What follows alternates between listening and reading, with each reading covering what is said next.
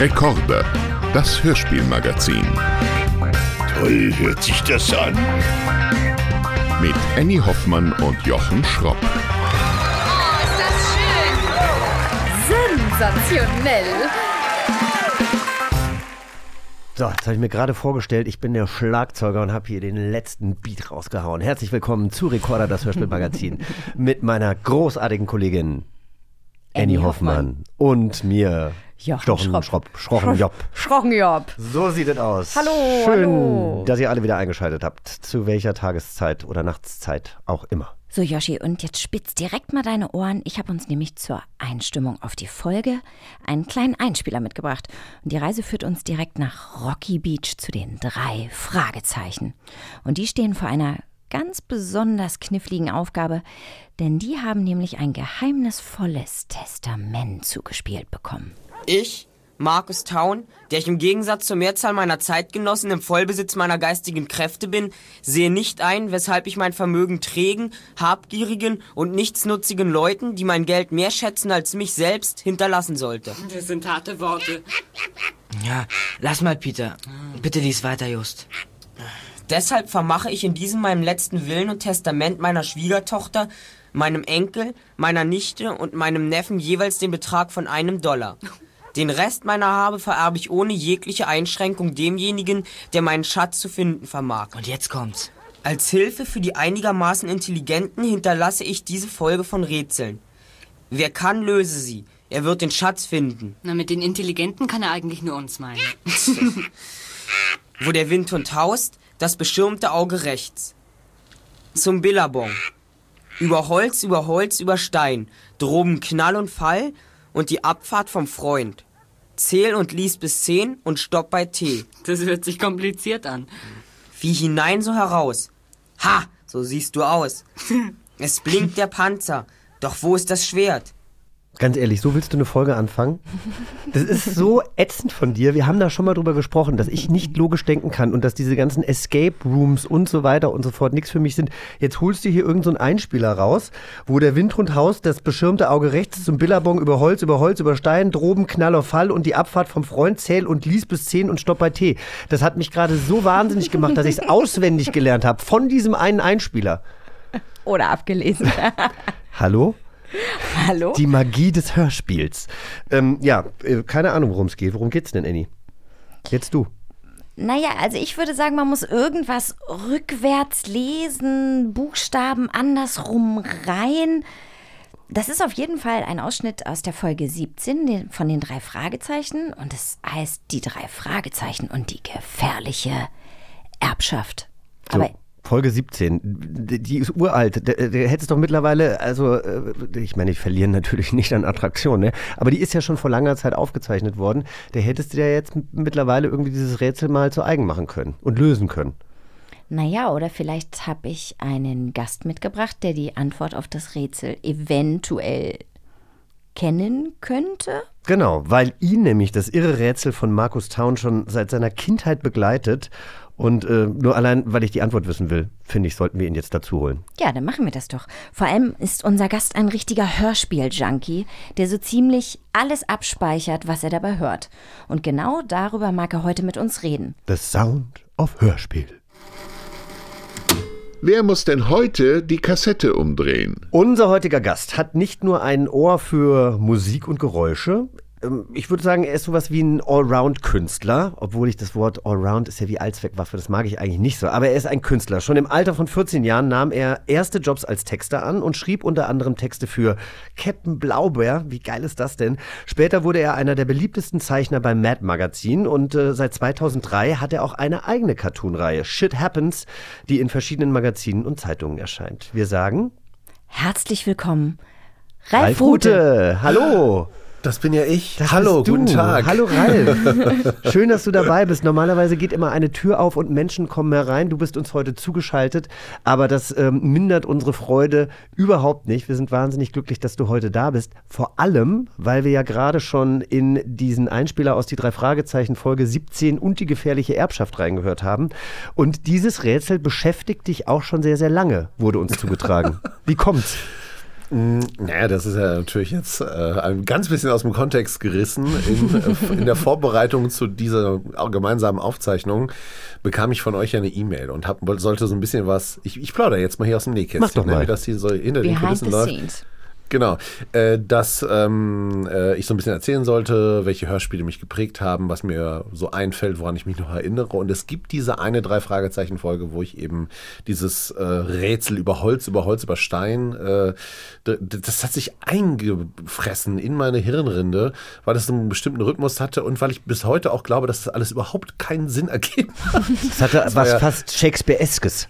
Ja, also das Ding ist, dass ja diese ähm, Bearbeitung dieser Hörspiele, die ja teilweise, ich weiß nicht, wie es bei den drei Fragezeichen war, aber teilweise auf Roman basierte, die natürlich stark gekürzt werden mussten, damit sie in diese 45-minütige Form passten, dass da manchmal eben auch Anschlüsse verloren gingen und äh, einfach inhaltliche Fehler auftauchten. Und ganz oft habe ich gedacht, die haben doch das Rätsel gar nicht gelöst oder diese Ableitung war doch vollkommen geraten. Also das hätte jetzt auch alles andere sein können. Und äh, das fiel mir da schon als Achtjährigem auf, dass das äh, in sich nicht unbedingt schlüssig war, aber sehr unterhaltsam und äh, das Medium hat trotzdem es geschafft, äh, mich komplett einzusaugen und äh, mir meine eigenen Bildwelten dazu zu erschaffen. Hörspiel. Und damit sind wir schon mittendrin. Ja, obwohl mich das, was du gerade erzählt hast, auch so ein bisschen an äh, den typischen Sonntagabend in deutschen Haushalten erinnert. Beim Tatort ist es ja auch immer so. Also jeder zweite Tatort, da sitzt man da und denkt, okay, das macht alles überhaupt keinen Sinn, aber unterhalten fühle ich mich trotzdem. Oder vielleicht genau deswegen. Also ich glaube grundsätzlich, das ist natürlich eine Frage äh, des Genres. Wenn wir jetzt, äh, also wenn es so um so Abenteuerthemen geht und Krimis, dann ist das oft so, es wird ja ein Rätsel oder ein Fall gelöst. Ne? Und äh, ich habe ihn nie gesehen, aber auch diese Reihe, wo Tom Hanks, glaube ich, diesen Professor spielt, der auch irgendwie Illuminati, wie hieß denn das nochmal? Da, Da gibt's Vinci mal so- Code. Ja, Da Vinci Code, genau. Und da gibt's ja wohl auch offensichtlich irgendwelche Rätsel, die so in, in völler, völliger Öffentlichkeit war immer so alles da. Auf irgendwelchen Brunnen waren dann irgendwelche Inschriften. Die hat aber komischerweise 400 Jahre niemand gesehen oder so. Und das war dann teilweise so, so idiotisch aufgelöst, dass ich mir denke, äh, es ist ja oft auch gar nicht, wie sie es dann lösen, sondern dass sie es lösen und wie die Figuren untereinander zueinander sind. Das ist ja eigentlich, es geht ja am Ende bei Geschichten immer drum, wie verhalten sich die Charaktere miteinander, was haben sie miteinander für, für einen Wickel, mögen sie sich, mögen sich nicht, diese Reibung, die entsteht. Und deswegen hören wir uns ja eigentlich solche Geschichten an oder schauen sie uns an, weil wir wissen wollen, ne, wie geht's mit denen weiter. Und da ist so ein Rätsel, glaube ich, eher was Beiläufiges. Also eher Emotionalität vor Logik, sagst du. Ja, genau. Also äh, natürlich ist es toll, wenn sich ähm, eine Erzählung in irgendeiner Art und Weise, die sich, sagen wir mal, wenn, wenn jetzt ein Science-Fiction oder ähnliches äh, Thema sehr darauf beruht, dass sie versucht, dem Publikum etwas zu erklären anhand von Physik jetzt zum Beispiel äh, und dass dann alles sich so in Wohlgefallen auflöst, weil es einfach wirklich richtiger Bullshit ist, dann finde ich das immer ein bisschen fragwürdig. Warum haben die sich dann überhaupt die Autorinnen und Autoren so daran geklammert, ne, dass sie so uns hier versuchen, was zu verkaufen, was wirklich keinen Sinn ergibt? Aber bei sowas Freiem, wie dass jemand ein Gedicht geschrieben hat, was in vielleicht ein paar Jahren Leute äh, einen Schatz finden lassen soll oder ähnliches, gerade wenn man es für ein junges Publikum schreibt, finde ich das völlig in Ordnung. Und ich sag dir, das junge Publikum ist nämlich dann auch das Publikum, was auf jeden Fall alles versteht. Und für die ist das alle total, alles total plausibel. Ähm, Im Gegensatz zu uns. Erwachsenen, die alles irgendwie nochmal hinterfragen. Sag mal, Ralf, was hast du denn als Kind noch gehört, außer die drei Fragezeichen? Äh, ich habe alles Mögliche. Ich war ein richtiges Kassettenkind. Ähm, bei uns zu Hause gab es auch die fünf Freunde, selbstverständlich. Ähm, irgendwann kamen die Funkfüchse dazu, TKKG, äh, wo ich aber schon gemerkt habe, dass es da meiner Ansicht nach einen qualitativen Abfall gab und äh, dass ich auch so in der Struktur der Figuren gemerkt habe, dass da schon ein äh, äh, starkes Patriarchat herrscht. Also da wurde ja viel mit äh, toxischer Maskulinität gelöst und Gewalt und das fand ich schon alles sehr, sehr fragwürdig. Damals Äh, schon. Auf jeden Fall. Also ich fand das Krass. total seltsam, dass, äh, also wenn gar nichts mehr ging, hat Tarzan irgendjemand aufs Maul gehauen. Das war eigentlich ganz oft die Lösung. Das stimmt. Und äh, Der man muss Will auch dazu sagen, Move, meinst du? ja, genau. Also das Ding ist ja auch, dass äh, im Fall eines, ein, eines Angriffs natürlich sich jeder, jeder verteidigen darf und auch eine Figur in einer Handlung verteidigen darf. Aber ganz oft war es schon so, dass Tarzan einfach mit, mit Kraft irgendwas gemacht hat. Und äh, das fand ich schon immer ein bisschen seltsam. Hatte aber natürlich, weil es waren die 80er und ich hatte keine Vergleichsmöglichkeiten, was ist wohl richtiger. Deswegen habe ich das erstmal so gefressen und erst viele Jahre später gemerkt, das war eigentlich nicht okay. Aber ich habe halt das Medium geliebt und äh, fand das alles total toll, weil ich wissen wollte, wie wird sowas eigentlich produziert. Äh, habe mir das dann abgeguckt, habe mit Freunden zusammen eigene Hörspiele produziert, wo wir selbst Geräusche gemacht haben und irgendwie so Klassikradiosender haben laufen lassen, um äh, da dann mit Hilfe dieses Scores äh, so direkt so diese, diese Wertigkeit zu, zu kreieren, dass da ein wirkliches Hörspiel stattfindet und auf diesen, diese Musik dann improvisiert und äh, das hat mich sehr, sehr fasziniert. Ich habe alles an Hörspiel, was es gab, aufgesogen. Auch Honey und Nanny und andere Hörspiele, die meine Schwester gehört hat. Ich fand das toll. Das ist aber sehr interessant. Äh, dieses Hörspiel mit den Füchsen, was war das? Ja, Funkfüchse. Funkfüchse. Die Funkfüchse, ja, Kenn ich kenne ich auch nicht. nicht. Was ist das? Nein? Nein. Nee, erzähl mal. Ja, äh, das war das in den 80er Jahren extrem nerdige Thema CB-Funk. also, äh, dass äh, Kinder mit Walkie-Talkies rumrennen.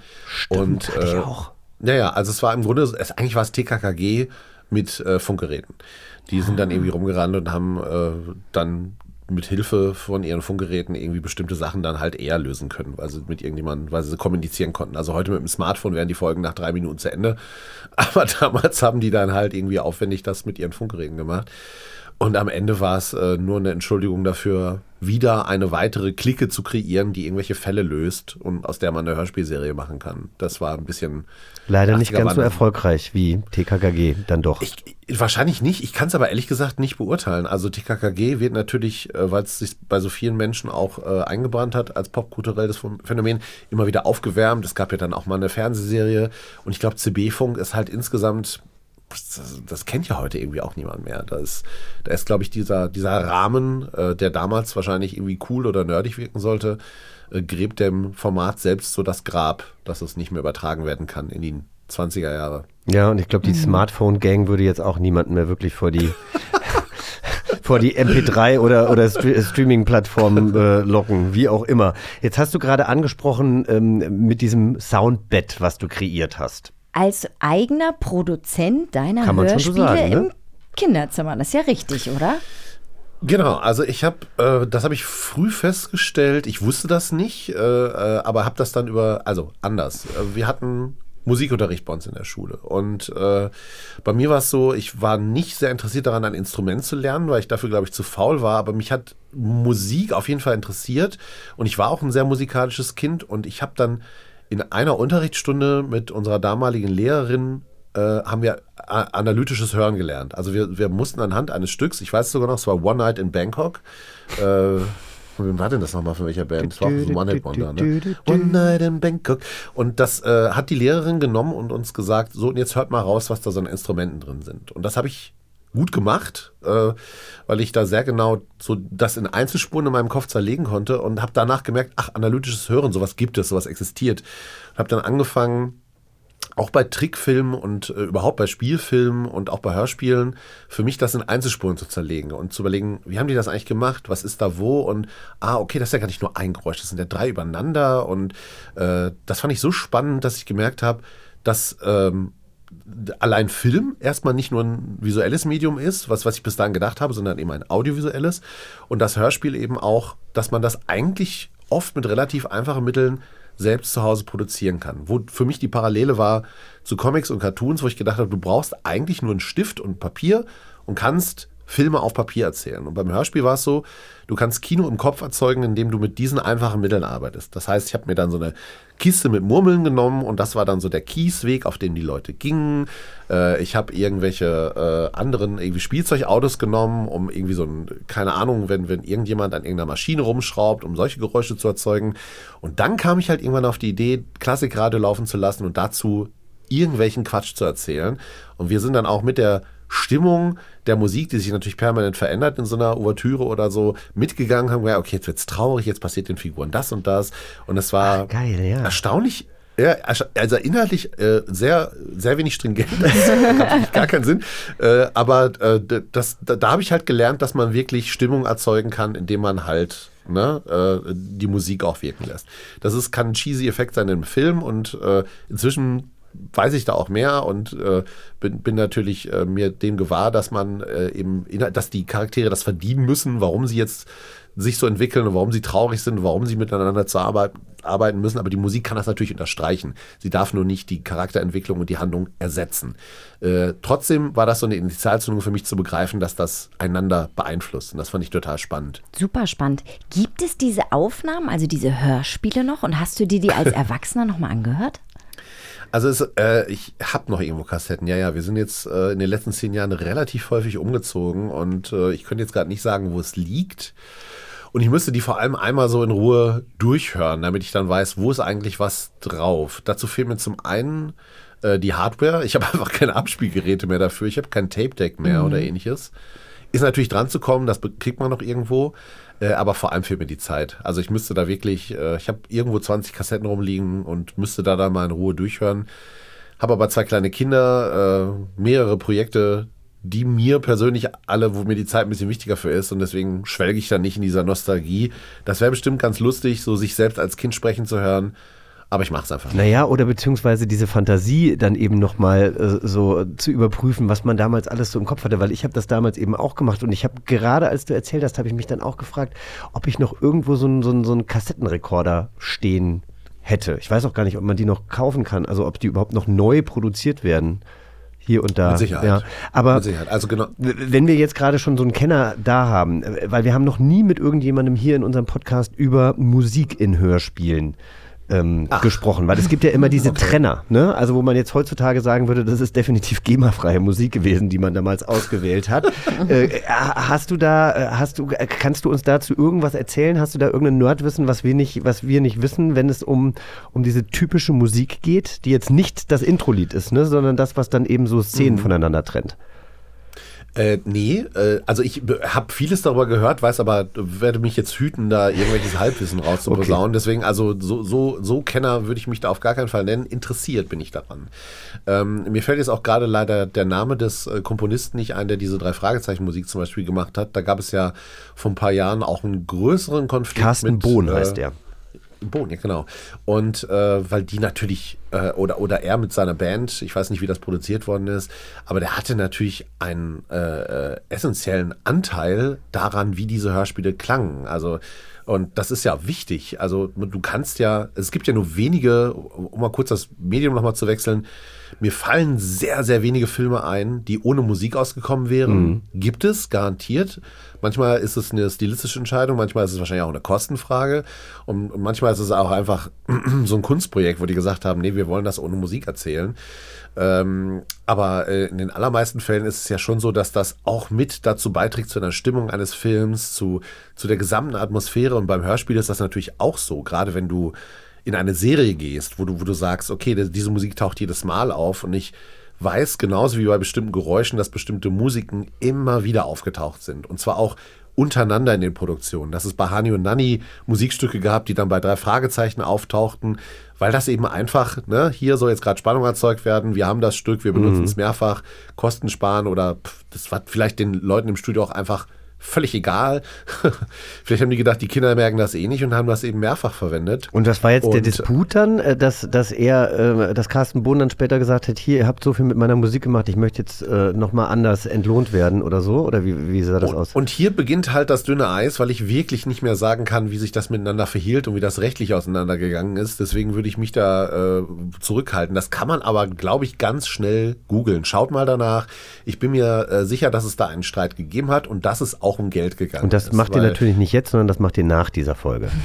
wenn ihr euch da noch dran erinnert, wenn es dann noch eine Wichtigkeit für euch hat. Nein, das ist so. Und das finde ich immer so ein bisschen traurig, dass, äh, klar, also es gibt unendlich viele Menschen in Deutschland und auf der ganzen Welt, die Musik produzieren. Mu Musik zu produzieren ist äh, etwas, äh, wo ich jetzt mal behaupten würde, das ist auch so vom Zugang her extrem einfach geworden. Also ich sage nicht, dass es leicht ist, ein schönes Stück zu komponieren oder ein, ein, ein wertiges Stück zu produzieren, aber die technischen, äh, äh die Peripherie dafür, die du benötigst, um das zu machen, die ist günstig geworden, das kann sich jeder in seinem Wohnzimmer einrichten fast alle können momentan zu Hause bei sich Musik produzieren. So, und das äh, jetzt kann man überlegen, ob das deswegen an Wert verloren hat oder ob es eben einfach, äh, es ist zugänglicher geworden und es ist schneller verfügbar geworden. Und es gibt Webseiten, wo du Musik, die generisch klingen kann oder fantastisch, runterladen, kaufen kannst, kostenlos verwenden kannst. Und wir reden hier aber von den 70ern, 80ern, als eben das noch nicht so war und als Leute äh, halt mit dazu beigetragen haben, durch, ihre, durch ihr Schaffen, durch ihre Fertigkeiten, durch, durch ihre Kreativität, solche Hörspielwelten zu erschaffen. Und dass die damals nicht dementsprechend bezahlt worden oder mit, mit so Pauschalen abgefertigt worden sind, das finde ich dramatisch und muss auch wirklich sagen, das ist eben einfach kein guter Stil. Äh, so, ein, so ein Hörspiel zu erschaffen, einen Film zu machen, eine Serie zu erschaffen, das ist eben in den seltensten Fällen eine Einzelleistung. Das ist wie ein Haus bauen, da gibt es Gewerke, da sind Leute mit dran beteiligt und am Ende schafft man das nur, wenn alle zusammenarbeiten und miteinander kommunizieren. Und das ist da nicht cool gelaufen. Also da, bis, bis zu dem Punkt stimmt das, bin ich mir sehr sicher, was ich da sage und das kann man nochmal recherchieren. Und äh, ich versuche da mit den Leuten, mit denen ich zusammenarbeite, wenn ich so ein Hörspiel oder auch Videos produziere, immer, dass das alle fair zusammenarbeiten und bezahlt werden. Das finde ich wichtig. Aber das ist ja Voll. tatsächlich fast, äh, fast immer so, dass irgendjemand hinten überbleibt. Also gerade auch viele SchauspielerInnen oder sowas. Früher gab es noch eine Wiederholungsgage, das gibt es jetzt eigentlich auch nicht mehr. Dann äh, arbeitest du noch für eine Sondergage und dann wird der Film aber, keine Ahnung, in zig Länder verkauft oder 50.000 Mal wiederholt und du siehst nichts mehr davon es ist, äh, es ist ärgerlich und da muss sich definitiv auch was ändern. Und äh, Menschen beispielsweise auch wie Annika Decker, die Drehbuchautorin, die ja auch äh, gesagt hat, sie möchte offengelegt haben, was kein Ohrhasen eingespielt hat und sie möchte auch daran beteiligt sein. Also dann im nächsten Schritt müsste sie da nochmal klagen. Also äh, ja, es ist, es ist eine, eine Ausbeuterbranche, was soll ich sagen? Völlig. Oder guck dir an die ganzen äh, Musikschreiberlinge. Ähm, die äh, an die Decke gingen wie in Spotify, weil sie 3,80 Mark für 500 Milliarden Plays kriegen. Völlig zu Recht, wo die einfach sagen, Leute, das ist meins. Ich habe das geschrieben. Ich habe das komponiert. Ja. Und da kann man das absolut verstehen, dass man sagt, naja, äh, es gibt andere Leute, die verdienen damit sehr, sehr viel Geld. Aber auch ich mache meinen Job und ich möchte, möchte dafür angemessen bezahlt werden. Ja, oder auch wie die GEMA arbeitet. Uh, das ist ein völlig veraltetes Modell. Voll. Also ich glaube, man kann das zusammenfassen mit Kunst hat einen Wert. Jetzt die Frage, wer definiert, was Kunst ist, aber wenn du in irgendeiner Form äh, künstlerisch, egal ob mhm. Zeichnung, Film, Musik, dann reden wir von Kunst, ob die mir gefällt oder nicht, ist völlig irrelevant.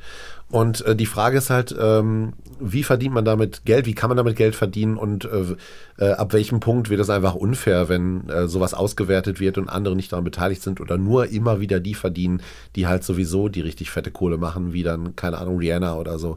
Und äh, ja, da muss man eben gucken und das angehen. Äh, ist aber die alte Frage. Ich kenne das ja selbst. Ich mache ja seit, äh, bin ja jetzt, also eigentlich zwei Drittel meines Lebens freiberuflicher Künstler und äh, habe in der äh, Situation ganz oft nach Möglichkeiten gesucht, einfach nur meine Miete davon zahlen zu können. Und das ist mir sehr, sehr oft und sehr lang schon jetzt gelungen, äh, weil ich aber auch immer extrem breit aufgestellt war. Dann habe ich halt nie nur die eine Sache gemacht, sondern äh, auch teilweise Geld selbst reingesteckt. Also als ich zum Beispiel angefangen habe, die Videos zu machen auf YouTube, gab es kein Bezahlmodell. Es gab keine Möglichkeit, in irgendeiner Form durch Werbung oder ähnliches damit Geld zu verdienen. Ich bin da in Vorleistung gegangen und äh, habe dafür nebenher dann halt irgendwelche Illustrationsjobs gemacht, weil ich das wollte. Ich wollte das hinkriegen und habe im Grunde drei Sachen gleichzeitig gemacht, damit ich eine Sache für mich realisieren kann. Jetzt ist das nicht jedem möglich, auch körperlich oder seelisch oder was auch mhm. immer. Und das ist eigentlich beknackt. Also, aber damit fangen wir ja, kommen wir in ein ganz anderes Fahrwasser. Voll. Damit, äh, äh, wie müssen Leute äh, vielleicht die Möglichkeit finden, sich auch privat irgendwie ausleben zu können, damit sie auch solche Jobs machen können oder sich ehrenamtlich betätigen können.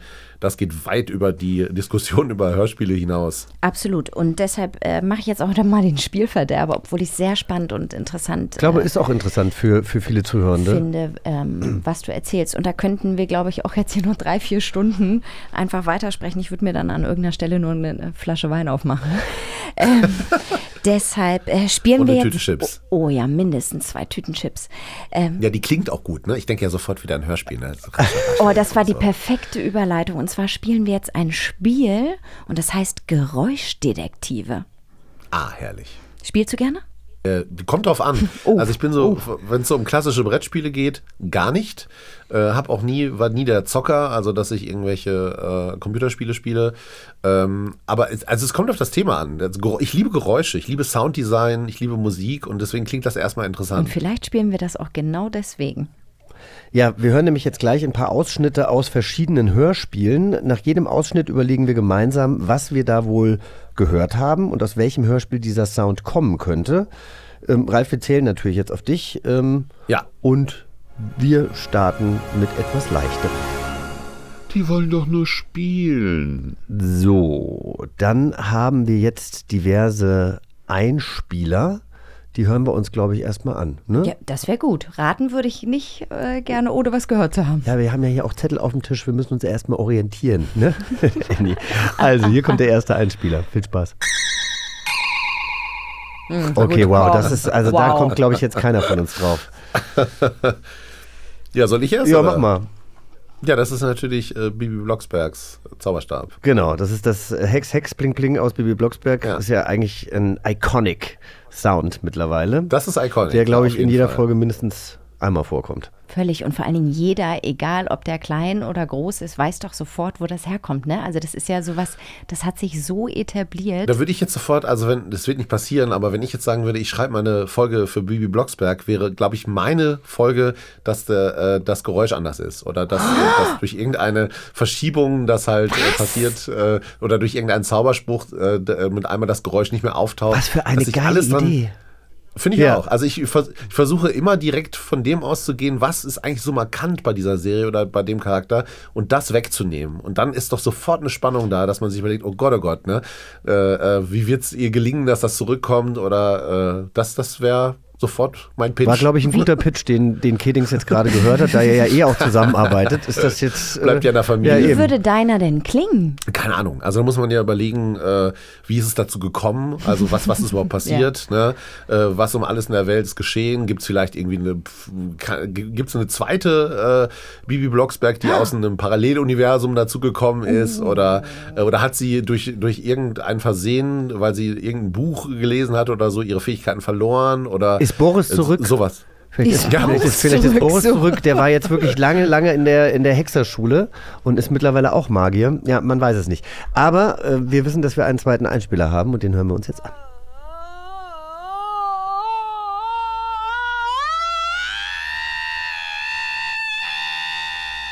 Das ist Sehr doch schön. die berühmte Orgasmus-Szene aus äh, Harry, und Sally. nee, keine Ahnung. Also ich habe direkt, direkt Gänsehaut gekriegt. Das ist natürlich der schreiende Wecker von den drei Fragezeichen. Ach, siehst du mal, ich habe, Ralf, das kannst du nicht wissen. Ich habe heute noch Angst vor den drei Fragezeichen. Ich schaffe nicht mal das Intro, weil ich mir schon so die Hosen voll mache. Aber interessant, hier, äh, ja, also der Wecker aus die drei Fragezeichen und der seltsame Wecker. Der seltsame Das ist, Wecker, äh, ja. ähm, äh, einer der eindringlichsten Sounds der Hörspielgeschichte und vermutlich, man, man, man vermutet, dass Heike Dine Körting, ja, die äh, Grand was Dame des Die Regie. Hörspiels, genau, die ist Ja. Produzentin und Regisseurin gewesen, äh, macht das glaube ich heute noch. Ich habe hier schon mal erzählt, dass ich hier irgendwann mal einen Brief geschrieben habe, weil ich unbedingt mal ein Hörspiel sprechen wollte. Sie hat mir auch geantwortet, angeblich soll sie das persönlich Vergiss es. gekrischen haben. Ja, Ach, sie, sie hat das persönlich gemacht? vermutet man. Also das ist tatsächlich, äh, ich muss sagen, dieser Sound äh, repräsentiert für mich akustisch die 80er. Es- Ich muss, es gibt so ein paar Sachen, wo ich äh, das Gefühl habe, äh, Kindern wurde in den 70ern, 80ern andere Dinge zugemutet in der Kinderunterhaltung, sowohl im Fernsehen als auch äh, bei Hörspielen. Also es war, es war düsterer, es war dunkler, es war skurriler, es wurde auch nicht immer alles erklärt. Und ähm, es gab, ich glaube im ZDF, eine Fernsehreihe, die hieß Der fantastische Film. Und äh, da gab es immer so ein animiertes Intro, äh, völlig schräg. Ich muss mal rauskriegen, wie die Leute hießen, die das animiert haben. Das war so seltsam, so verwirrend, so ein äh, äh, Zeichentrick gewordener Albtraum. Und da war, lag eine Musik drunter, die für mich äh, ganz nah irgendwie an diesem Schrei dran ist. Also der hätte aber super reingepasst. Und das ist in meinem Kopf irgendwie miteinander verkettet. Also da gibt es äh, eine Verbindung, dass ich denke, dieser Schrei und dieses Intro vom fantastischen Film, das gibt es garantiert auf YouTube, könnt ihr euch mal angucken, gehört für mich zusammen. Es ist, es ist seltsam, es ist super weird, es ist, äh, äh, macht mir Angst und auf eine gute Art und Weise Angst. Es gibt Also, ja so Sachen, die, die, die vergisst man einfach. Aber jetzt, wo du es sagst, erinnere ich mich auch wieder an diesen fantastischen Film. Der kam dann sonntags um 14 Uhr oder 15 Uhr oder sowas. Und dann gab es immer dieses Intro davor. Kann das sein? Ich glaube, der kam abends, aber. Ach so, ach, das auch, war nicht für Kinder. Nee, Ah. nee, nee. Aber das, aber das war den Leuten in den 80ern ja egal, weil es Ja, gab genau. auch äh, im Kinderfernsehen teilweise Animationsfilme, so wie, wie äh, der, hier, der mit den Hasen, wie heißt der nochmal, Watership Down Ja, oder ja. was, der, der, der, niemals für Kinder produziert worden ist. Das waren ja äh, höchst erwachsene Themen und da ging es ja äh, um, um so viel deepen Shit und das wurde eben einfach im Fernsehen nachmittags gezeigt. War ja Trickfilm. Genau. Ne? Oder, oder, oder wenn der Wind weht, ne? einfach mal so ein äh, äh, nach einem Atomkrieg die Erzählung von so einem alten Ehepaar, was äh, versucht erlebt äh, zu überleben. Ist ja ein Trickfilm, zeigen wir nachmittags. Und das, das hat uns schwer verstört, aber ich glaube irgendwie auch auf eine gute Art und Weise, weil es halt sehr, sehr erwachsene Themen waren und mit denen sind wir konfrontiert worden. Und äh, ähm, ich glaube, als Kind muss man sich auch mal gruseln. Das, das äh, ist, ist, prägt deinen Charakter ja auch mit und deswegen lieben Kinder ja auch Gruselgeschichten. Also solange das in einem sicheren Umfeld stattfindet und ich habe ja diese Hörspiele immer in meinem Kinderzimmer gehört und wusste, Mama und Papa sind da und sich da zu gruseln, das ist schon ziemlich geil. Gut, dann gucken wir mal, ob wir uns äh, beim nächsten Sound auch gruseln oder ob der ein bisschen geschmeidiger ist. oh, das ging schnell. Nee, dann muss ich Moment. noch mal hören. Das war ein Boing Boing, oder nicht? Ja, also das ist jetzt Aber auch... das ist so ein Universalsound. Der Genau. könnte doch überall herkommen, oder? Könnte da auch die Gummibärenbande sein, die von Da- einem Baum zum nächsten hüpft. das ist so das, was ich so mit generischen Geräuschen meinte, ne? wo, wo du, äh, oder Musik, oder so, das könnte wirklich von allem sein, keine Ahnung. Woher ist es? Es ist äh, Flip, der Grashüpfer aus der Biene Maya, Ah. der dann immer angesprungen kam, gesprochen von Manfred Lichtenfeld, der unter anderem auch Stettler aus der Muppet Show gesprochen hat. Das ist aber jetzt auch für, für, für, die, für, die, für die äh, ältere Generation oder für meine Generation, die eben damals auch noch in den 80ern die Muppet Show geguckt haben. Ja, ja, ich kenne das natürlich auch noch. Also das ist ja so eine Maultrommel, ne, glaube ich, mit der das gemacht worden ist. Das ist so ganz, ganz klassisch. Ja, Ist aber süß. würde ich sagen. Ja, Ja. Also äh, unsere Kinder haben auch die ursprüngliche Biene Maya noch gesehen. Also die gucken die immer wieder mal. Die klassische 4 zu 3 Biene Maya, diese äh, Koproduktion, die damals, äh, keine Ahnung, ich glaube, Jap japanisches Anime-Studio hat das gemacht, zusammen mit dem ZDF und irgendeiner Produktionsfirma in Holland. Und äh, die waren ja so charmant synchronisiert, die Sachen. Also teilweise auch, glaube ich, völlig weg vom Originalskript, aber äh, toll, tolle, tolle, äh, toller Cast war da vom, von den Sprecherinnen und Sprechern her. Allein die Original-Maya-Stimme ist einfach so bezaubernd. Äh, Voll. super. Und auch Willi und so. Und ich meine, man hat das damals so geliebt. Und als, dann, ja, und als dann irgendwann diese Reboots rauskamen, als es dann auf einmal animiert war und eben kein Zeichentrick mehr, war das echt so ein bisschen, also für uns Erwachsene, glaube ich, frustrierend, weil das einfach nichts mehr vom Animiert Original ist hat es ja beides. Aber du Naja. meinst Computeranimation. Oh, Ralf, also jetzt aber. Jetzt aber. Ja, genau, du hast natürlich absolut recht. Na, du bist der Profi. Du kannst mich da äh, ruhig zurechtweisen. Nee, Ja. der, mir hat das richtig was kaputt gemacht. Dass ich dachte, nein, das möchte ich nicht. Ja, sah halt einfach anders aus. Nicht mehr ganz so liebevoll. Aber vielleicht. Ja, die Frage ist halt, warum macht man das? Ne? Äh, als die Originalserie damals in den späten 70ern produziert worden ist, oder 80er waren es vielleicht schon, ich weiß es nicht, ging es eben darum, klar, die brauchten Inhalte beim Fernsehen und haben gedacht, wir brauchen nun irgendeine Kinderserie und das gibt es bereits als Buch, das machen wir jetzt. Und da war da, natürlich steckt da auch immer der Gedanke hinter, ne? wir brauchen Content, so hat man es damals nicht genannt, aber die haben Genau, in natürlich den auch ihren 80ern, als man Content braucht. Genau. Aber die haben natürlich auch ihren Auftrag, unterhalten Sie uns bitte und informieren Sie uns. Und dann haben Mhm. sie gesagt, wir machen jetzt was für Kinder, also das, aber du merkst, dass das mit einer gewissen Liebe produziert worden ist. Und äh, dann haben sich irgendwie Leute dann mal vor zehn Jahren gedacht, ach ja, was war denn noch erfolgreich, bevor wir was Neues machen, produzieren wir einfach Biene Maya für die Nullerjahre. Und das ist einfach so unverständlich. Vor allem, man darf ja nie vergessen, für jedes Mal, dass sowas rebootet wird, wird ja ein anderes Format, das, wo Leute mit Herzblut sich was Neues ausgedacht haben, nicht umgesetzt. Das Und stimmt. ich kann, ja, ich kann es verstehen, dass es so Brot- und Butterformate gibt, die weitergemacht werden oder neu produziert werden, damit eine Produktionsfirma oder ein Sender Geld verdient. Das ist ja auch alles in Ordnung, aber dann bitte, bitte nehmt doch das, was ihr da habt und macht dafür auch was Neues. Das wäre schon sehr schön. Genau das, genau das, was du sagst. Wir haben noch einen kleinen Einspieler. Wir haben sogar noch drei. Oh, Wenn wir wollen. Wir gucken mal, wie weit wir kommen. ich laufe nicht weg. Macht so Spaß. Ich laufe nicht weg, ich bleib hier. Das, oh, das ist doch Kit, oder? Ah, klar. Wieso weißt du das eigentlich nicht? Du feuerst die Dinger doch ab, Oder nicht? Wir spielen ja mit dir. Ah. Wir haben hier ein iPad, da steht drauf Einspieler 1, 2, 3, 4, Ihr 5, habt die 6. nicht rausgesucht. Ah. Nein, wir haben eine Redaktion, die die für uns raussucht, damit wir Das mitspielen ist können. natürlich Wir wollen ja essentiell, mit dir spielen. essentiell wichtiger Punkt. Das war mir nicht klar. Super. Ja, also nein, wärst dann- du jetzt bei uns, wüsstest du das. Und dann haben wir hier diese, dann haben wir hier so kleine Zettel und da stehen die Zahlen drauf und dann können wir, nachdem wir zusammen geraten haben, äh, können wir dann gucken, ob es richtig war. Du sagst, Kit, ich glaube, du hast absolut recht. Ich habe irgendwie an Jan Tenner gedacht, aber ich wüsste nicht, was das jetzt sein sollte, außer irgendeinem komischen, was weiß ich. Kid, Kid meets Jan Tenner. Ja, und es ist natürlich absolut recht, richtig. Äh, es gab äh, eine deutsche Hörspieladaption von Knight Rider, bei der nicht die TV-Tonspur benutzt wurde, was damals ja eigentlich gang und gäbe war, weil es einfacher und kostengünstiger war. Auch heute noch. Aber äh, die deutschen Synchronstimmen sprachen eben auch dieselben Rollen. Äh, Ganz cool. Fun Fact habe ich nie gesehen. Ich habe ich hab nie Knight Rider gesehen. Ich habe keine einzige Folge, aber ich kenne natürlich, äh, also weil das so äh, ähm, so bekannt ist, das Format, kenne ich, und weil es parodiert worden ist. Also es, es gibt wirklich Stimmt, genug Sachen, die, die ich kenne, weil die bei Simpsons oder Family Guy halt mal parodiert worden sind. Und das ist das Kid-Geräusch, ja. Genau, und wenn ihr euch äh, fragt, warum macht äh, Kit dieses Geräusch, der hatte ja vorne so diese roten Lampen, die Genau. immer so hin und her gehen. Das ist quasi sein Scanner-Sound, wo er dann irgendwie, wo Kit quasi guckt, was da passiert, um sich dementsprechend dann. Wo, wo Kid, also eigentlich war da so eine fahrende Supermarktkasse. Das hast du schön gesagt. Hier kommt der nächste Einspieler. Gut, das, Das weißt du natürlich Lucky. auch. Lucky der Papagei, den, den ich perfekt imitieren kann. Der, der allerdings nicht Lucky heißt, sondern Blackie. Sorry, dass ich Blackie. hier so. Äh, Ah, ja. Gott. Aber ähm, Du bist dann Lucky und es gibt aber auch noch Blackie, okay? ja, der Darauf Superpapagei aus die drei Fragezeichen. Ja. ja, ja, der Superpapagei. Was hat er immer gesagt? Äh, Ich bin, ich bin Blackbeard, der Pirat.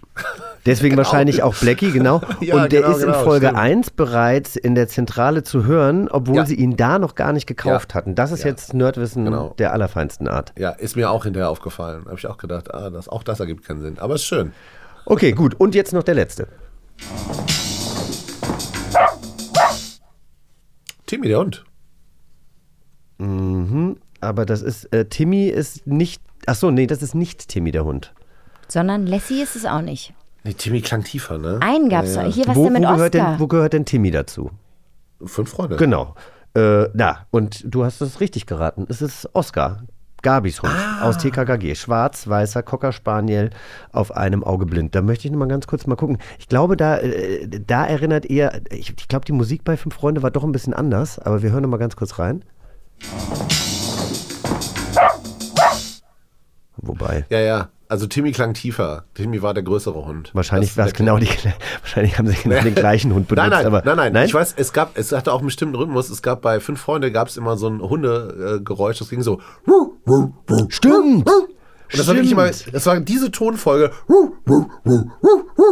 Und äh, ich habe mir gedacht, wollt ihr uns verarschen? Denkt ihr wirklich, wir merken nicht, dass er immer das gleiche Sample abfeuert? Aber war, auch das war natürlich vollkommen egal. Und äh, aber da habt ihr mich jetzt das äh, schön reingelegt. Ich habe wirklich nicht gemerkt, dass ich habe vergessen, dass es einen Hund gab bei TKKG. Nee, so bist, wir haben das. ja, glaube ich, schon rausgehört, dass du jetzt nicht der, der größte Liebhaber TKKGs bist. Das ist auch in Ordnung. Also ich habe, das ist ja nur halb richtig, weil ich habe es ja gehört und ich habe auch viele Folgen davon gehört, weil ich es unterhaltsam fand. Ich fand nur die Figurenkonstellation, ich fand, dass äh, einige der Charaktere darin einfach miese Arschlöcher waren. Ja, da müssen, wir, da müssen wir aber auch über Honey und Nanny sprechen, denn äh, die findet ja, die würde ja Annie am liebsten auf den Mond schießen. Und du hast tatsächlich auch, wenn es auch nicht deine eigenen Kassetten waren, aber du hast tatsächlich auch Honey und Nanny gehört. Was hat dich denn an Honey und Nanny be- begeistert? Weiß ich jetzt nicht, ob ich das so sagen kann. Aber äh, doch, warum hast du das gehört? Warum, was haben dir die Mädels da angetan? Also ich fand erstmal, äh, ich habe halt unheimlich gerne beim Zeichnen Hörspiele gehört, weil, weil ich, äh, genau wie Musik hören, äh, das regt so äh, Bereiche im Gehirn an, die meiner Ansicht nach die Kreativität fördern und das äh, fand ich immer total super. Und außerdem hatte ich beim Zeichnen kann man wirklich sehr viel, man kann Podcast hören, man kann Interviews hören, auch heute noch. Also wenn die, die meiste Zeit verbringe ich mit Schreiben von Sachen, mit äh, Drehbüchern oder, oder äh, auch irgendwelchen äh, E-Mails tatsächlich, Kom Kommunikation mit Leuten, mit denen ich zusammenarbeite. Zeichnen macht eigentlich nur noch einen Bruchteil von dem aus, was ich den ganzen Tag so tue. Und äh, äh, nur beim Zeichnen kann ich aber auch Sachen hören, weil wenn ich schreibe, kann ich natürlich nicht einen Wortbeitrag hören. Ähm, aber wenn ich zeichne, mache ich das immer noch gerne, dass ich so, so Sachen einfach ablaufen lasse, die ich dann nebenher noch so mit wahrnehme. Und das fand ich dann früher, wenn ich in meinem Kinderzimmer saß und Comics gezeichnet habe, super. Und äh, irgendwann ging mir halt so, ne, ich hatte alle drei Fragezeichen durchgehört, alle TKKGs durchgehört. Äh, Anke, meine Schwester, hatte noch Hani und Nanni und dann habe ich mir halt das genommen. Und äh, habe mich dann aber auch sehr schnell in diese Welt gefunden und in, in die Intrigen, die da ges äh, gesponnen wurden. Und in diesem Internat war ja auch so einiges los und manchmal wurde es ja auch ein bisschen gruselig, weil äh, hoch spukt's hier oder was passiert hier eigentlich. Dann wurde äh, heimlich ein Hund versteckt. Dann äh, am Ende ist es das Gleiche. Also es war ja vermeintlich für Mädchen produziert, aber im Grunde sind die Themen äh, die gleichen. Ne? Irgendjemand traut dem anderen nicht, irgendjemand, es gibt, oder es gibt tatsächlich auch einen Kriminalfall zu lösen.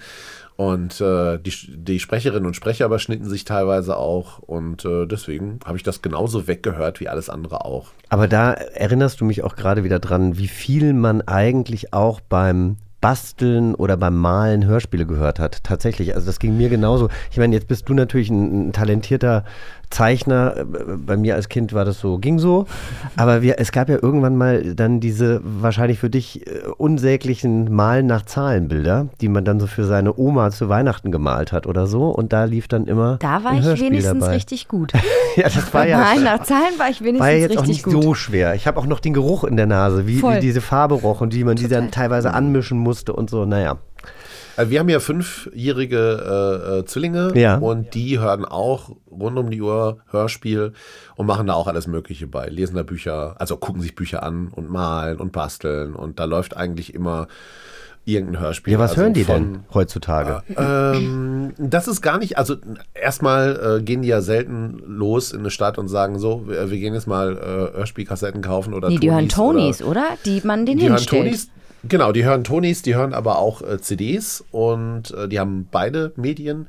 Und ähm, deswegen kriegen die natürlich das, was wir für die aussuchen. Das ist ja dann selten deren Entscheidung. Aber in dem, was sie von uns bekommen, treffen die natürlich die Entscheidung. Die haben einige Tonys, die haben einige Was sind CDs Tonis? geschenkt Könnt ihr mal bitte kurz erklären, was Wow, Tonis warte sind? mal, Für alle Menschen, die äh, Ach keine so, Kinder ich haben. wollte gerade sagen, du weißt doch, was Tonys sind. Ja, durch diesen Podcast tatsächlich. Annie, möchtest du? Nö, bitte, ich? bitte, der Profi darf. Also, Toni, ja, wie erklärt man es? Also im Grunde ist es, es wird verkauft als, äh, ich nenne es mal eine Hörspielfigur. Also es ist eine, eine Spielfigur, ähnlich äh, wie wir sie von den Schlümpfen kennen oder so, diese Klassiker, äh, aber verschiedene Charaktere, die, wenn man sie auf das entsprechende äh, Abspiel äh, eine Tony-Box stellt, ähm, die Box erkennt dann, welcher Inhalt befindet sich auf dieser Figur und dann läuft dieses Hörspiel oder diese Musik ab. Und äh, das gibt es so seit sechs Jahren, würde ich sagen, ungefähr. Und ich fand das sofort toll, weil äh, ich, naja klar, ich komme vom Sammeln, ich habe auch Comics gesammelt, heute ist das weg, aber Comics, DVDs habe ich alles gesammelt und so seit, seit 15 Jahren gefühlt. Äh, ist so ein bisschen so, naja, was, es gibt so die ganzen Streaming-Dienste und, und so und das ist alles irgendwie jetzt weg und ich habe eigentlich das früher geliebt, in irgendeinen so Saturn zu gehen oder auch in einen kleinen Plattenladen und mir da dann irgendwie neue Sachen anzuhören und dann mit zwei neuen CDs nach Hause zu gehen oder mit einer neuen DVD und zu wissen, heute Abend machst du einen Filmabend. Ähm, das ist weg und das ist so ein bisschen schade. Und mit einmal gab es diese Figuren wieder plus den Vorteil, dass die Kinder diese Tony-Boxen. unglaublich niedrig Genau, diese Bedienung der Tonybox ist unglaublich niedrigschwellig. Ne? Und du Also, kannst sie an die Wand werfen und sie geht nicht kaputt. Wir haben unsere seit sechs Jahren und sie funktioniert einwandfrei und die ist schon tausendmal runtergefallen. Also das kippt jetzt hier gerade in so eine Werbeveranstaltung. Aber wir reden nun mal über Hörspiel und das ist ein Medium, mit dem man Hörspiele äh, sich anhören kann. Absolut. Und die Boxen funktionieren super und das war ja für mich die Initialzündung zu sagen, ich will so eine Figur, ich will, dass meine Töchter eine eigene Routefigur haben und deswegen habe ich überhaupt erst wieder angefangen, Hörspiele zu machen. Das war für mich die Rampe. Ach, witzig. Da schließt auch direkt meine nächste Frage an. Hören deine Kinder Hörspiele von dir? Ja, also es gibt ja bisher nur eins, ne, das äh, Na, jetzt kommt ja schon. Genau, jetzt kommt halt, äh, also fangen wir mal chronologisch Fang, an. fangen wir mal vorne an. Genau, die sind 2016 geboren und äh, dann haben wir 17, glaube ich, diese Tonybox besorgt. Da waren die halt eins und wir haben gedacht, geil, die können als Einjährige schon sich selbst ihre Hörspiele aussuchen, weil du stellst einfach die Figur oben drauf, läuft. Und das ist eben der Unterschied zu CD-Player und so, wo, oh, ich weiß nicht, ob ich jetzt einem Einjährigen schon so eine CD anvertrauen könnte, die wäre wahrscheinlich schnell zerkratzt oder was auch immer. Und da stellen die einfach die Figur drauf und es läuft. Und ich fand das Konzept toll und habe überlegt, ähm, was, was mache ich, dass ich das für meine Kinder auch haben kann? Weil äh, das muss man ja auch mal wissen für alle, die jetzt zuhören und keine Ahnung haben, wer ich bin. Das gibt es. Äh, ich mache ja eigentlich, was ich mache, ist eigentlich für ein erwachsenes Publikum. Also ich rede von 12 plus äh, weil so die, der Humor und die Themen sind eigentlich nicht für Kinder. Die können das gucken, die Videos von mir, die können auch in meine Show kommen, das passiert auch immer wieder, äh, aber ich mache das nicht für Kinder. So, und dann habe ich überlegt, was, was, was gibt es denn noch, was habe ich denn noch, wo ich irgendwie äh, äh, kinderaffin was äh, draus machen kann. Und da fiel mir ein, dass ich mal für ein Buch, was ich vor Jahren rausgebracht habe, das kommt Comics, Cartoons werden oft auf der Toilette gelesen. Und ich habe gedacht, hey, mache ich doch mal konkret einen Cartoonsammelband, in dem es viel um den Besuch einer Toilette geht, den ich dann das Klobuch nenne und den man konkret kauft, um den auf die Gästetoilette Ich hab das. Du, ach, du hast es gekauft. Ja. Danke nochmal. Das Klobuch, das, das, das gibt es. Und das habe ich damals Ich äh, glaube, das gemacht. kennt jeder. Ich kenne niemanden, der das Klobuch nicht kennt, wirklich. Ja, aber es, also es gibt natürlich mehrere Bücher, die das so ähnlich heißen, die aber nicht so konzipiert waren wie das. Ja. Und um das zu bewerben, habe ich damals einen Song geschrieben und der hieß Das Klo. Und den gibt es auf YouTube und der ist ziemlich explodiert. Also der hatte schnell über eine Million Views und äh, ist ein unfassbar nerviger Ohrwurm. Und äh, dieses Ganze, also in dem Moment, wo du das Video gestartet hast, zum ersten Mal siehst, geht es halt darum, dass ich über den Besuch der Toilette singe, äh, auf eine sehr niedliche Art und Weise mit so einer kleinen perse- äh, per, vermenschlichten Toilette. Und das endet damit, dass ich das Klobuch bewerbe. Und da hat, glaube ich, das hat niemand kommen sehen und dieses Lied hat dann ein Eigenleben entwickelt. Es gab Schulaufführungen, wo Klassen das gesungen haben. Äh, ich weiß, dass das in äh, Kitas vorgespielt wird.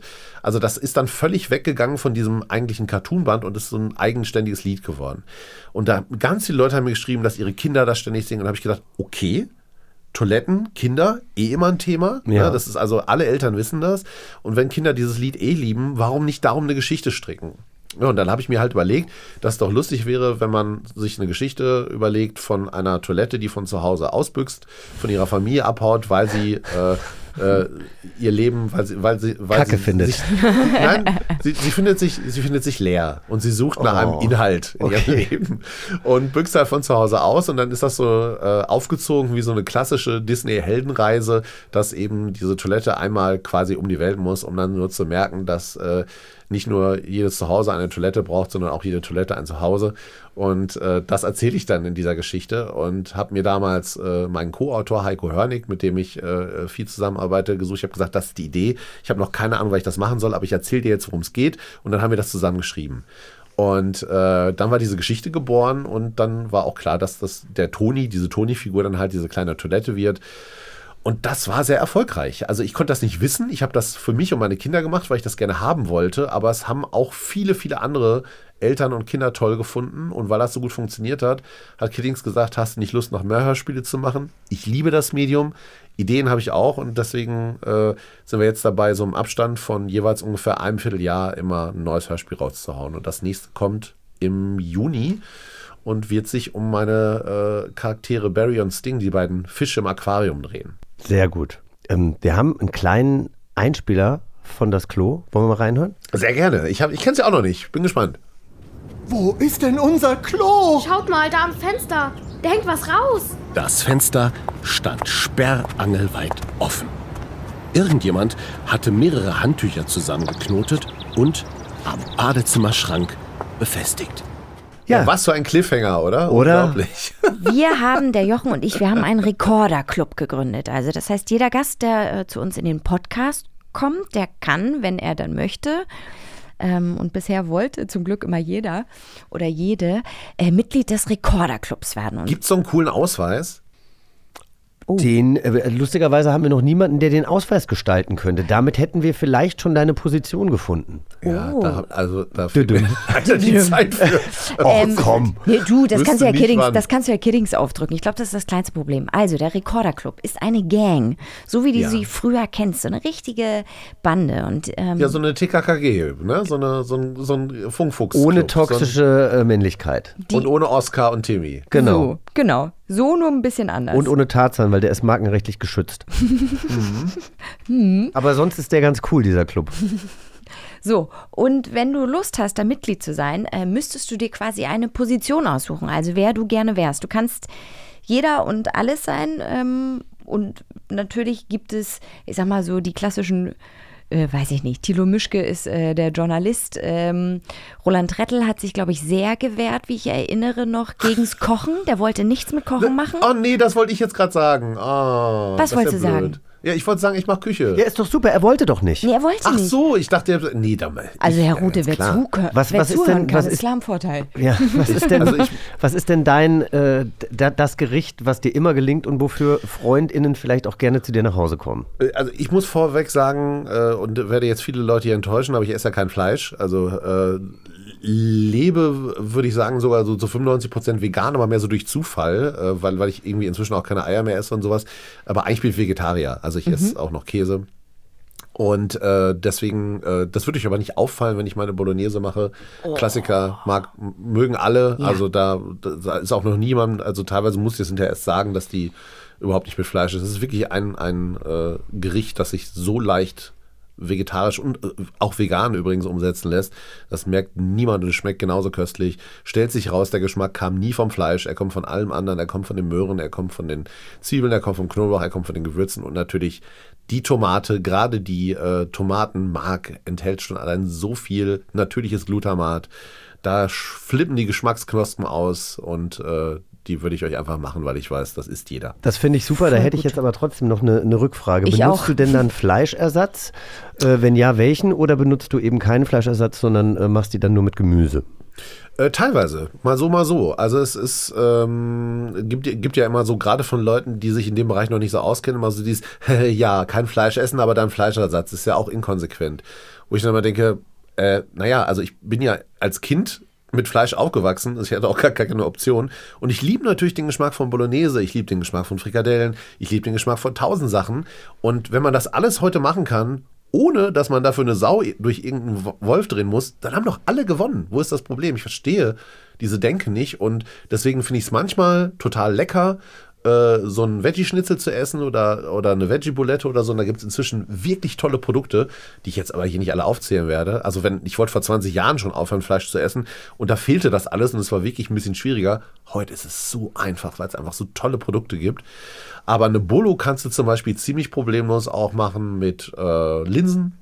Mhm, Das stimmt. funktioniert ausgezeichnet, ne? wenn du die, äh, äh, also Linsensuppe ist eh schon lecker, aber wenn du die dann klassisch so einsetzt wie bei einer Bolo, dann ist das auch schon sehr, sehr nah dran. Aber da nehme ich gerne so Hackfleischersatzprodukte. Und da jetzt hast du mich nämlich auch gerade wieder dran erinnert. Ich habe nämlich gestern Abend.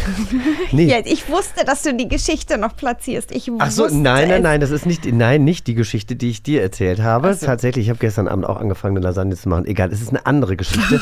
Ich bin durch mein. Du hast angefangen, eine Lasagne zu machen. siehst du, jetzt Also muss er ist sie das so ein, erzählen. So ein er sie Großprojekt. Nein, ja? die, die mache ich dann, die mache ich heute nein, weil mein, mein- weil ich meinen Partner nicht erreicht habe, meinen Mann nicht erreicht habe und der ist, äh, ist krank und hat sich einfach vier Stunden hingelegt und irgendwann dachte ich, ich mache die Lasagne jetzt nicht für mich alleine und wenn wir uns nicht sehen, dann ist das Quatsch. Die Geschichte wollte ich nicht erzählen. Wie Ich, groß ist denn diese Lasagne? Ich kann auch gerne noch vorbeikommen. ich Genau, mache ja, ich mache ja gerne viel. Aber ich habe in meinem Gefrierschrank äh, dann äh, gestern noch irgendwas gesucht und habe irgendwie eine, ähm, äh, eine Tüte gefunden, wo irgendwas Rotes drin war. Und ich dachte, es Oh sieht Gott. nicht wirklich aus wie Bolognese. Es ist eine Linsenbollo, die ich Ach, guck. irgendwie vor drei Monaten gemacht habe. Und ich konnte mich gestern nicht dran erinnern. Aber jetzt, wo du es sagst, okay, ich hätte gerne gewusst dann, welcher Fleischersatz, weil ich habe es mal mit einem ähm, Sonnenblumengranulat, was dann auch zu Hack wird, probiert. Das hat mir ehrlich gesagt nicht so geschmeckt. ähm, ja, aber da benutze ich gerne, ich weiß gar nicht, wie die Marke heißt. Es ist Sag nicht die Marke, sag das Produkt. Nee, ne, darf ich eh nicht. Naja, also es wir gibt haben ja da wirklich, dürftest du schon. Aber es, es, es, also es gibt so eine, eine Vielfalt an guten Hackprodukten, Hackersatzprodukten. Hack. Weil ne, weil gerade Hack, machen wir uns nichts vor, also wenn die Leute von Fleisch reden, Hack ist wohl das am weitesten entfernte Produkt, was irgendwie jemals irgendwas mit Fleisch zu tun gehabt hat. Voll. Und äh, da geht es ja eigentlich nur um diese Körnigkeit, ne? Und dass da halt noch Protein drin ist. Und Ja. da kannst du wirklich, kannst du fast alles nehmen. Nee, ich finde es lustig, dass wir jetzt heute das allererste Mal tatsächlich auch so ein bisschen äh, über Kulinarik sprechen. Das haben wir nämlich jetzt äh, so, so Ja. abgedriftet sind wir noch Aber nicht. ich bin ja im Club jetzt für die Küche verantwortlich. Find ich Leute, gut. das war's. Packt eure Mortadella weg. Ab jetzt ist das hier alles ohne Tier und wird richtig lecker und ihr werdet es gar nicht merken. Ey, Veggie- Veggie-Route in the Kitchen. Ja. Ralf, äh, vielen, vielen Dank, dass du dir Zeit genommen hast. Wir freuen uns auf äh, all deine Hörspiele und natürlich auch deine Cartoons. Nicht euer Ernst, das war's schon? Das war's. Du meine Güte. Du, Ja, ein so, Stündchen ich haben wir dachte- miteinander geredet. Daraus machen wir jetzt irgendwie äh, knackige 45 Minütchen. Aber ähm, schön war das. Also vielen Dank und äh, viel Ich Erfolg. mich. Und ich freue mich, wenn wir uns irgendwann mal begegnen. So, Ja, soll, wird, soll äh, Kiddings mal eine große Party schmeißen, wenn wir uns wieder in, in, in größerer Anteil äh, wir uns- umarmen dürfen. alle in den Armen liegen dürfen, dann mache dann bringe ich einen großen Kessel äh, äh, Bolo. Und dann hören wir schön die fertigen Router-Hörspiele. Sehr schön. gut, so machen also, wir das. Vielen Dank. Machet gut, bis bald. Danke, dass ich dabei tschüss. sein durfte. Tschüss. So, haben wir endlich jemanden, der sich um unser Essen kümmert.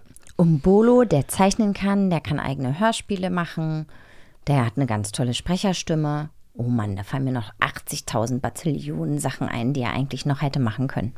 Mist. Meinst du, wir sind jetzt. wir- Der braucht uns gar nicht in dem Rekorderclub. Meinst du, der macht seinen eigenen auf, wo einfach nur er Mitglied ist? Nee. Oh nein, der wirbt die dann alle von uns ab. Nein, das macht er nicht. Das glaube ich auch nein, nicht. das macht er nicht. Ja, interessant. War, äh, finde ich, mal eine andere Folge. Voll. Ähm, aber ich habe wahnsinnig viel gelernt und äh, ich bin jetzt noch neugieriger auf äh, Ralf Rute geworden. Total. Also richtig gut. Richtig tolle gut. Und das ist jetzt der Teil, wo ich das sage mit den Bewertungen. Ich versuch's, okay?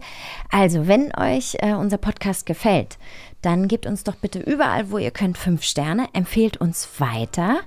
Ähm, kommentiert natürlich gerne bei Instagram auf der Seite von Kiddings, auf der Seite von Jochen Schropp, auf der Seite von mir, Annie Hoffmann.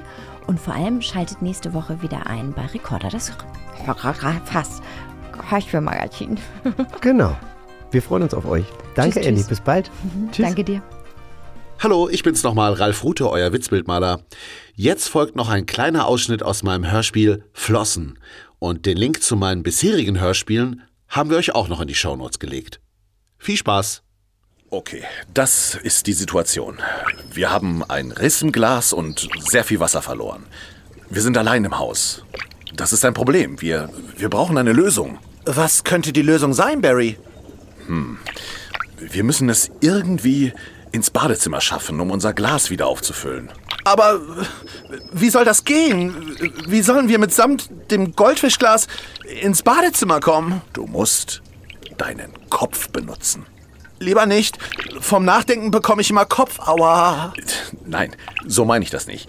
Ich meine, du sollst mit deinem Kopf volle Lotte gegen unser Goldfischglas springen. So können wir Stück für Stück zum Badezimmer hüpfen. Ah, das klingt viel besser. Jetzt müssen wir nur noch irgendwie von dieser Kommode runterkommen, ohne dass das Glas zerspringt. Oh, verdammtes Ding.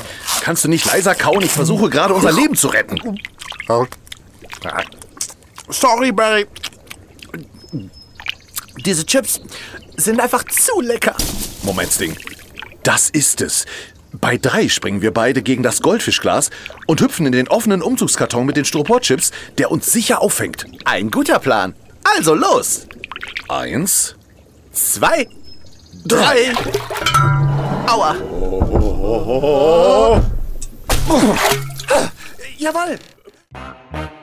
Bis zum nächsten Abenteuer. Eine Kiddings-Produktion in Zusammenarbeit mit 4000 Hertz Studio.